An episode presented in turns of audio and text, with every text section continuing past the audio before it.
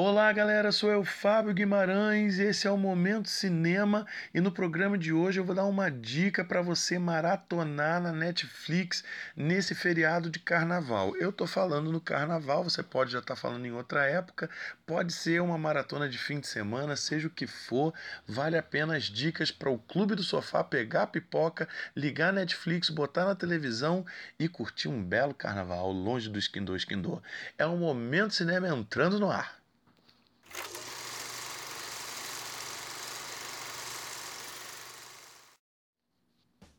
É isso aí, gente. Estamos entrando no ar. Antes de tudo, vá lá no Facebook Momento Cinema, no YouTube também do mesmo nome. Deixe sua mensagem, fale o que, que você está gostando, o que, que você não está gostando. Deixe seus comentários sobre os programas passados, sobre esse, né? esse que a gente vai falar de vários gêneros diferentes. Então, assim, por favor, deixe lá a sua mensagem, enfim, o seu like metafórico. Eu queria colocar exatamente já começar com uma dica relacionada ao programa passado que eu fiz um top 5 da grandiosa Meryl Streep. E um dos filmes que eu coloquei está no Netflix, na verdade, o filme que ficou em primeiro lugar, que é A Escolha de Sofia, que é um filme difícil e raro da gente achar tem lá no Netflix, né? É quem é, viu o programa passado, quem escutou o programa passado, sabe do que eu tô falando. Procure lá porque vai valer a pena você pegar aí no carnaval e assistir esse filme um pouquinho longo, mas muito forte, muito bonito. Como eu acabei de falar, eu estou vivendo o carnaval de 2019, mas isso não importa nem um pouco se você estiver assistindo isso no Natal, ok. O importante é você é, curtir esses filmes. Espero que todos eles ainda estejam no Netflix. Se não estiver, também procure em outro lugar. É uma dica aí de uma maratona para um fim de semana, para um feriadão, seja o que for. Depois eu vou fazer outras dicas também, outras maratonas aí para vocês com gêneros diferentes. E essa é a maior proposta. Eu vou passar aqui por várias uh, formas diferentes, por vários tipos de filmes diferentes, e aí você escolhe e se identifica com o seu, ok? Então vamos lá. Vou começar com o que a gente chama de filmes leves. Eles estão ali numa base de romance, comédia, drama, mas é aquele filme leve para você se sentir bem, para você curtir. Filme para curtir tá? Eu vou começar com um filme Netflix desse ano de 2018 que acabou, que é o Dumpling. É um filme bastante interessante, muito bonito. É a história de uma menina com sobrepeso chamada Willow Dean Dixon, uh, que é vivida pela atriz Danielle MacDonald, que faz Olímpia, aquela mãe jovem do Bird Box. Vocês lembram aquela mãe que dá a luz junto com a Sandra Bullock no filme é aquela menina. Então, essa é uma jovem, como eu falei, com sobrepeso, e ela vai enfrentar a mãe entrando no concurso de beleza da cidade, que é uma cidadezinha pequena dos Estados Unidos.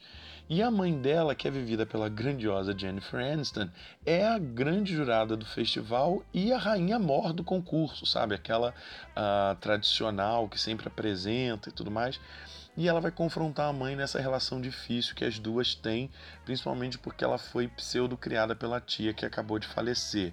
Tá? Essa personagem é completamente é fã de Dolly Parton, né? E a Dolly Parton acabou fazendo a música do filme chamada Girls, Girl, perdão, no singular, Girl in the Movie, que uh, foi indicado ao Globo de Ouro de melhor canção uh, nesse último ano. Então uh, vale a pena você curtir esse filme, é muito divertido. Outra dica daqueles filmes que a gente vê e revê e não se cansa, que é o Três Vezes Amor, filme de 2008. Ele conta a história né, do pai Andrew, que vai contar para sua filha Maya a história de como ele conheceu a mãe dela. Né? Não é mera coincidência com How I Met Your Mother. Eu não sei quem se baseou em quem, mas isso não importa. Que esse aqui é um filme que é lindo, divertido e ele vai contar essa história através dos três romances passados dele para a menina descobrir quem é a mãe né, dessas, dessas três mulheres.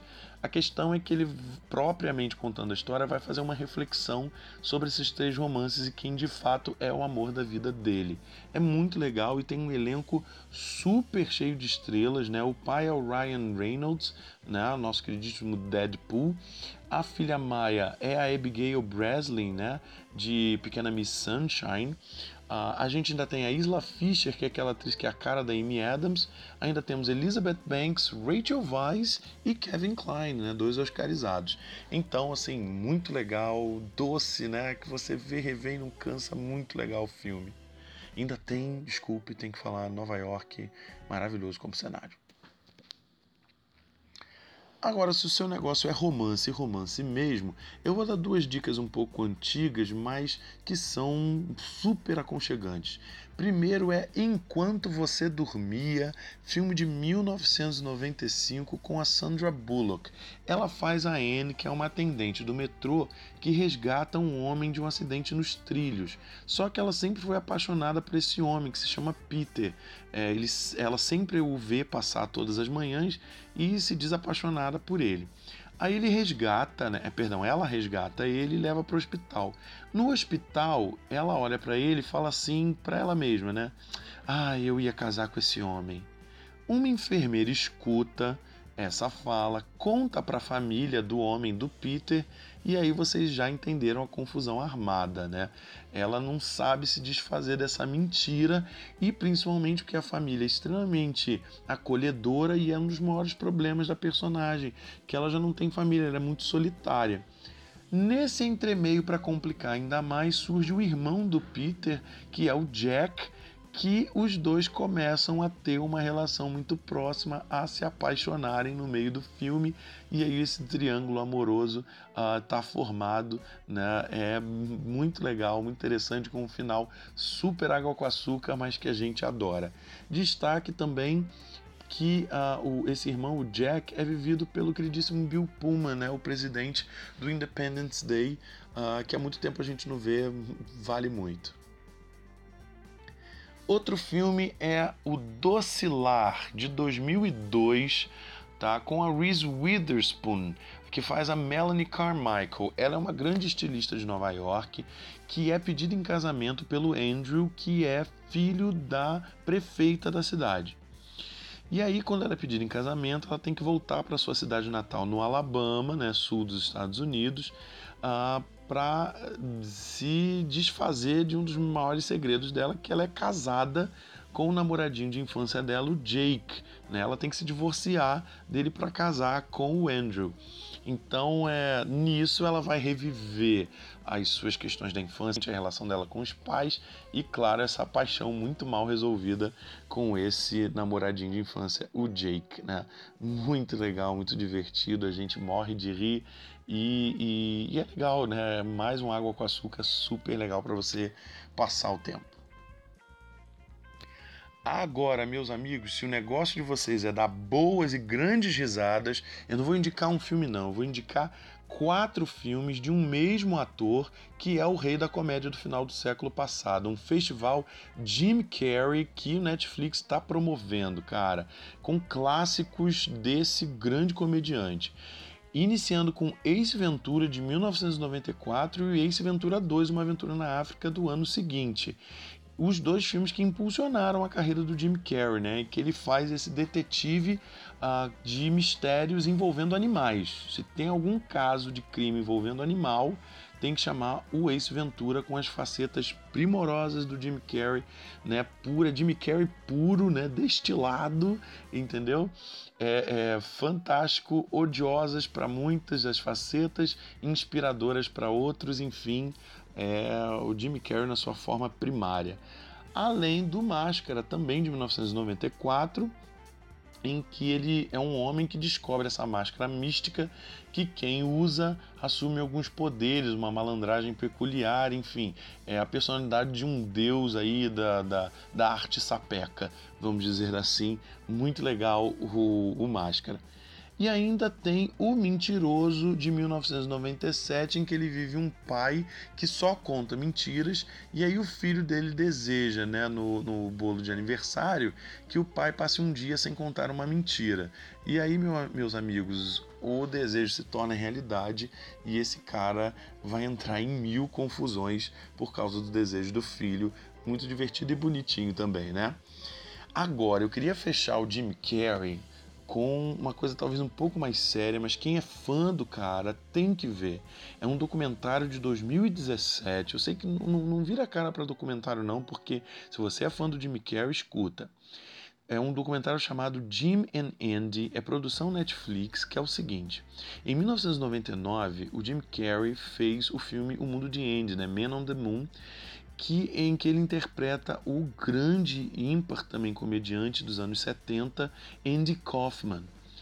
E o Andy Kaufman ele tinha um, senso de comédia um pouco nonsense, meio absurdo, em que ele misturava ali o, o a realidade com o humor, uh, provocando as pessoas de forma real, né? Para que ela, as, as, pessoas tivessem uma reação imediata e dali ele provocar o humor. Uh, muita gente detestava o Andy Kaufman por causa disso, porque ele realmente abusava né, é, é, do, do, do psicológico das pessoas e ficava nessa barreira. E o Jim Carrey ele assumiu tanto personagem que o documentário vai mostrar os bastidores em que ele realmente entra na pele do Andy Kaufman e faz as mesmas ações do comediante dos anos 70 com o pessoal da produção do filme. Então a gente percebe que ele tá. E ele mesmo diz em entrevista: eu já estava perdendo a realidade. Eu estava começando a esquecer quem eu era. Né? E você vê que é real, que é verdade. O quanto ele estava entrando no personagem. Isso comprova que o Jim Carrey não é só um grande comediante, mas é um grande ator, muito melhor ator do que as pessoas pensam. Vale muito a pena. Jim Menendez, documentário, vale demais. Agora vamos para a galera que curte uma boa ação? Vamos lá! Eu vou começar com um filme Netflix de 2017 chamado Onde Está a Segunda? É um filme com uma ideia muito interessante. É o seguinte: num futuro próximo, ah, por causa do controle de natalidade, há uma regra em que as pessoas só podem ter um filho. Então é um mundo de filhos únicos. Um pouco depois dessa regra entrar em vigor, né, um pai tem sete filhas. E aí, claro que para protegê-las, ele as esconde e monta o seguinte esquema: como ele tem sete filhas, cada uma é um dia da semana. Então ele, ele dá o nome das filhas dos dias da semana. Então, tipo, a segunda-feira vai sair na segunda, vai estudar, vai voltar, terça-feira na terça, quarta na quarta, e assim sucessivamente. Até que uma hora a segunda-feira sai para trabalhar e não volta. Aí, meus amigos, a confusão está armada. Agora, deixa eu colocar para vocês. Parece que eu falei, parece um filme de comédia, mas não é não. É filme de ação e ação pesada, é violência pura. É, olha, é bastante pesado, tá? Se você gosta de uma ação pesada mesmo, que tem seu thriller, seu suspense, vale a pena você conferir. A, a protagonista é a Numi Rapace, que está fazendo muito filme Netflix, e a gente ainda tem dois indicados do Oscar esse ano nesse filme, que é o William Dafoe, que faz o pai das meninas, e a Glenn Close, que faz aí a chefe malvadinha, vale a pena conferir. O outro filme é um clássico da ação, que talvez essa geração nova não tenha visto, então corra lá no Netflix, que é O Fugitivo, filme de 1993, baseado numa série dos anos 60. A história é a seguinte: é de um médico chamado Richard Kimball, vivido pelo nosso queridíssimo Harrison Ford, nosso querido Han Solo. Né? Ele é acusado de assassinar a esposa. Ele um dia chega a casa e a esposa está assassinada, está morta. Né? E ele é acusado e é preso, é condenado. Né? No caminho para a prisão, ocorre um acidente e ele tem a oportunidade de fugir. Então ele passa o filme inteiro tentando provar, juntar elementos e evidências para provar que ele não é o culpado e, claro, tentar achar quem é o verdadeiro assassino da esposa. E é muito legal porque a gente se surpreende com quem é, a gente não espera, né? É muito legal e surpreendente o final.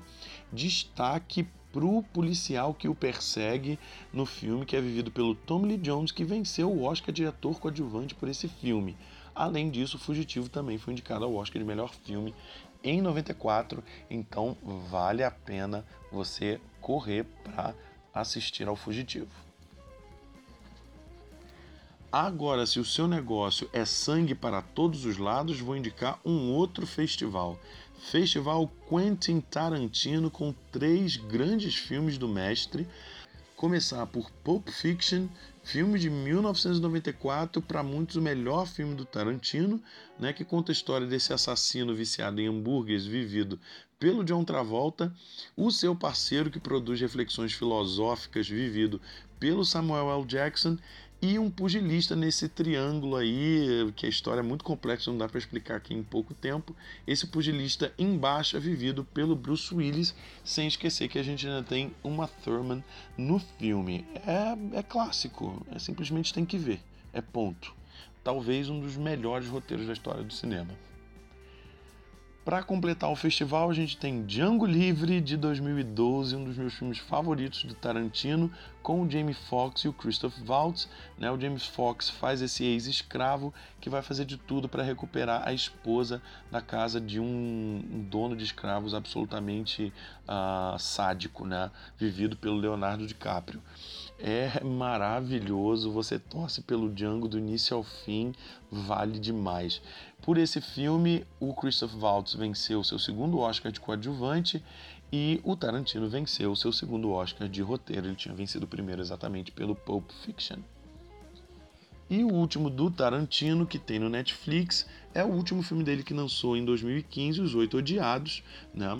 Ah, que conta essa história do caçador de recompensas, de um caçador de recompensas e a sua prisioneira, que estão no meio de uma nevasca e se refugiam num galpão, meio casa, uma coisa meio estranha. Olha, o filme tem quase três horas, se passa praticamente todo nesse galpão, você não se cansa, parece que você ficou só uma hora assistindo ao filme. É absolutamente sensacional. Tem um ar um pouco teatral, mas é brilhante o filme e venceu o Oscar de trilha sonora por grande Ennio Morricone. Então é primoroso qualquer coisa do Tarantino, né? Vale a pena esse festival. Agora, se o seu negócio é mais cult, eu vou dar duas dicas leves. Dois filmes de 2015.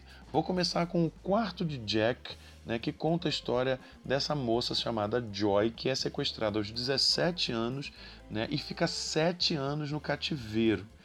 Nesse tempo, ela tem um filho do sequestrador chamado Jack, né, que é o mais incrível desse filme que ela cria uh, no imaginário do Jack que aquele quarto é o, é o, universo, é o planeta, e o que tem lá fora é o universo. E aos poucos ela vai desconstruindo isso para que os dois consigam fugir. Eles bolam um plano, né? Esse plano dá certo, eles fogem.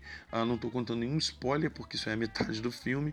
Que aí o filme tem a segunda parte que é, né, o contra os desafios dos dois nesse mundo pós-confinamento.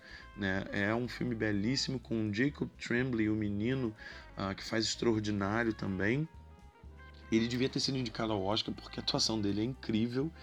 E a Brie Larson, nossa queridíssima Capitã Marvel, né? Dei essa dica mais por isso, nossa queridíssima Capitã Marvel, com o filme que lhe deu o Oscar de melhor atriz. Realmente a atuação dela é arrepiante, brilhante e angustiante, vale demais você curtir.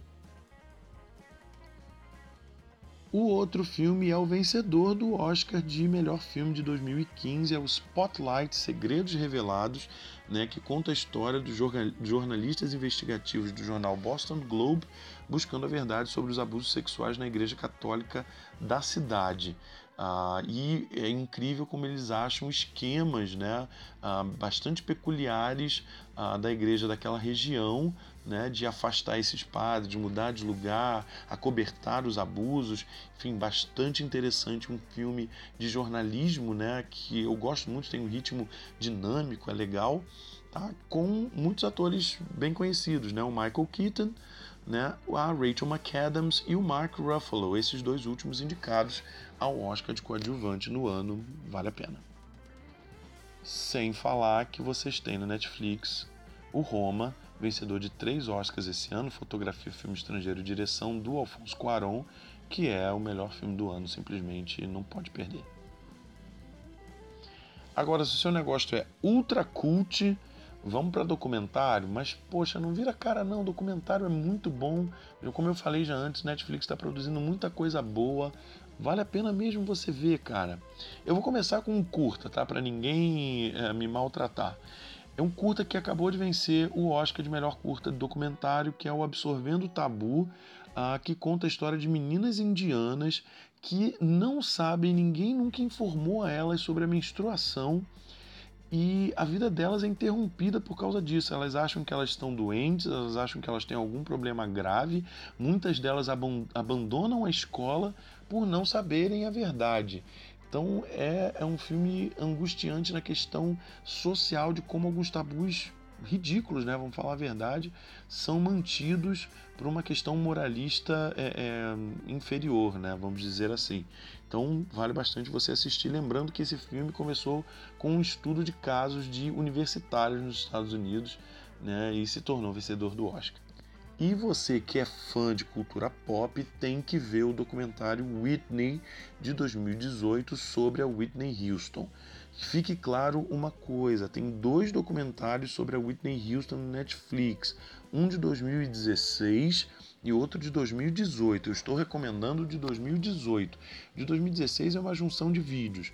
Esse de 2018 é muito bom, com toda a família dela, uh, deixando claro, expondo as questões desde a infância dela até a morte, né? Todo o pessoal que rodeou a Whitney Houston durante todos esses anos, né? O Bob, né? O marido dela, falando também uh, de forma muito ríspida, mas deixando bem claras as informações uh, sobre o que aconteceu e como ela já não se encontrava mais nela mesma né, no fim da vida. É um pouco melancólico, mas vale a pena a gente reviver essa voz única que foi Whitney Houston e entender essa vida, né, para que a gente consiga compreender um pouco esse nosso tempo que a gente vive, em que todo mundo acha que a privacidade é direito de todos, né? A gente sabe muito bem que isso pode levar à morte de alguém, então vale bastante a reflexão.